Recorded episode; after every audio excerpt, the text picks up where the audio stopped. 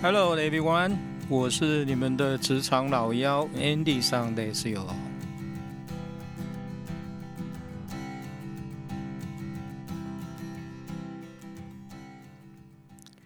这个啊，我们呃经常说啊，这个职场好像丛林一样，就是呃你要你要有这个呃勇往直前的这个精神，才能在丛林里面生存下来。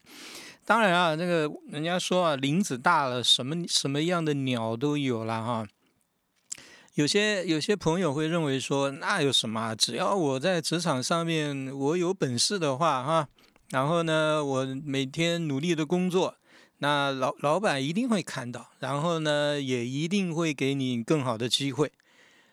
哎，以 以职场老妖的经验来看啊。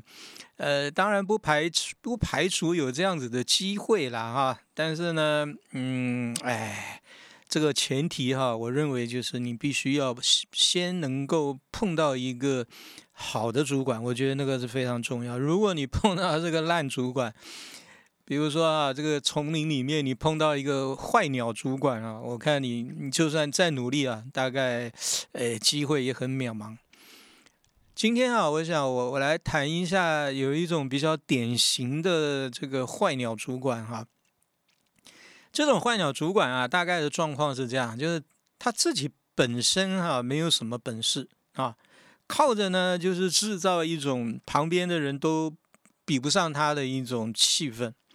什么意思呢？啊，比如说哈，你你可能也经常会看到啊，有些有些当上经理的这个主管啊。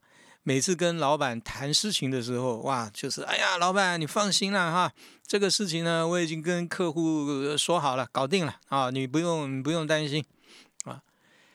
可是呢，他转过头来面对你的时候，他的 这个脸变得很快啊，比那个四川的变脸还要快。他这个说法就变成了，他他面对你的时候说的就是我不管啊，这个是你的责任。你要必须要把负责要把这个客户搞定啊，这个不然你这个今年的考绩啊，你就等着瞧啊。这种这种主管哈，也就是说在老板面前啊，他是哎报喜不报忧啊。那转过头来面对他的部署的时候，就是把所有的责任呢都推推到这个部署的身上。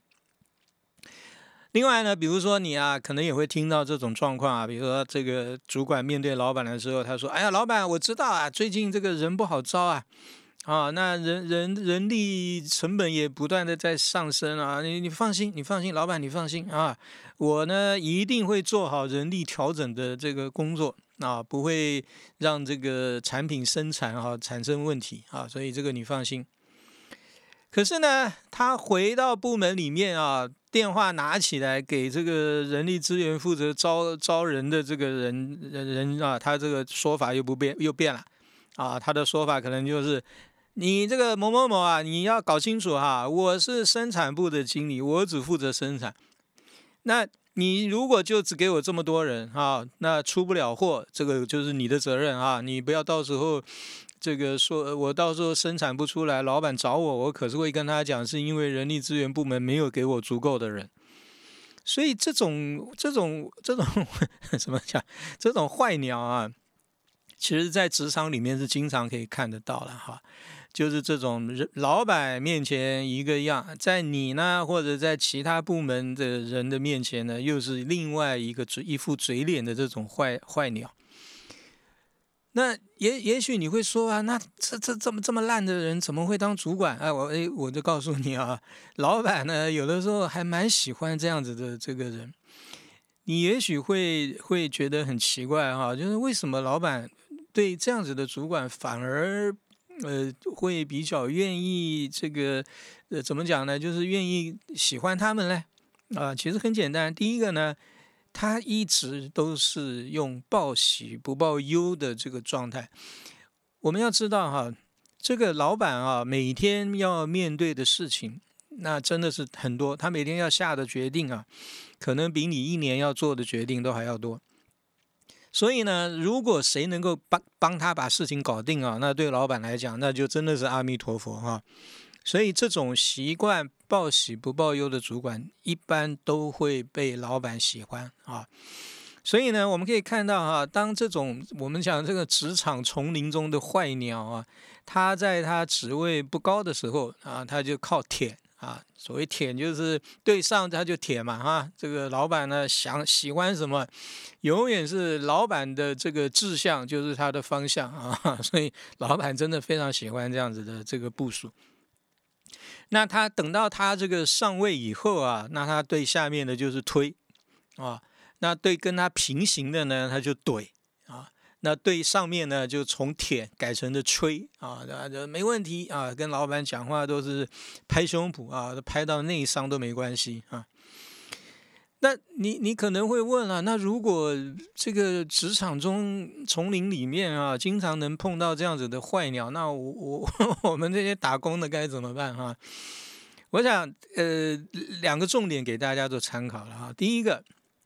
如果你真的 运气不好啊，这个碰到这种坏鸟主管哈，我给你的建议，第一个就是你也不要客气哈。如果呢你真的这个事情干不了啊，你就让他出纰漏啊。那你也不要怕说老板呢，这个这个就是说会来找到你啊，你放心啊，一层一层，老板也不可能直接就来找你这个兴师问罪，他一定是会先去找你的主管。那这个时候呢，你也不要担心这个坏鸟主管会拿你开刀。为什么？因为第一个，这种主管啊，基本上他根本就不知道要怎么样把事情做好，所以呢，他需要很多有能力能把事情做好的人来帮他把自己给撑起来。所以呢，如果你稍有点本事啊，你碰到这种坏主管。那你也不用担心，呃，他不会护着你啊。也就是说，他为了能够让自己平步青云啊，他会这个尽可能的去维护你，因为他知道你你能干好的事情啊，他这辈子是都做不到啊。所以你呢，这个有的时候还要假装很科学的跟他分析一下，哎呀，这个数据拿出来哈，那包准他这个看到你就一愣一愣的哈。所以呢，第一个，如果你碰到这种坏鸟主管啊，不用担心他会拿你开刀啊，他真的呢也不会对你动刀动枪啊，因为他重点还是要维护他自己。那第二个呢，你也不要觉得说，哎呀，那如果我也这样子混，可不可以啊？第一个你要知道哈，你在这样子的这个这个坏鸟主管手下啊，那虽然你不会有立即的危险，但是呢，可能你的前途也黯淡无光了哈。因为你要知道啊，你跟的这样子的主管，你永远就只有擦屁股挡子弹的份啊，除非他的官真的够大啊，否则呢，你当一个小官的这个遮羞布啊，真的说老实话，也在职场上也不会有多大的出息啊。所以看够了这种呃坏鸟主管的招数以后啊，你还是要想想怎么样这个择良木而居了哈。那。另外哈，这种烂主管啊，这个总有一天会，总有这个这个我们讲黔驴技穷的一天啦。所以呢，他自己很快也会到他自己的天花板啊。也就是说啊，他很快他就会升到他这个彼得定律所说的他不能 升任的那个位置啊。所以呢，跟着这种主管，其实前途真的是黯淡无光。好，所以呢，这个碰到这种主管，这个这个老幺的建议，第一个不用担心他会拿你开刀啊，因为他需要你帮他撑场面。第二个呢，赶快要这个想想自己的后路了啊。好，那我想我们今天呢，先呃讲一就就谈一谈这种呃比较特别的类型的这个所谓的坏鸟主管了。当然啊，职场里面啊有很多种鸟了哈，比如说有一些它永远都就闻不到这个身边有什么危险的傻鸟了哈。那另外呢，还有这个脸皮厚到鬼都怕的这个烂鸟啦。然后呢，也有一些是你怎么教都教不会的笨鸟啊。那我不晓得各位朋友啊，你在职场里面呃有没有呃一些观察到？呃，这些不同类型的这个鸟哈，有的话呢，也欢迎各位能够在呃评论区跟我们做分享。好，今天呢，我们就谈谈这个呃职场丛林里面的坏鸟啊。那如果你喜欢的话，欢迎你给我五颗星的评价，然后呢，也欢迎你能够把这个 podcast 能够分享给你的朋友。好啦，我们今天就到这里啦，拜拜。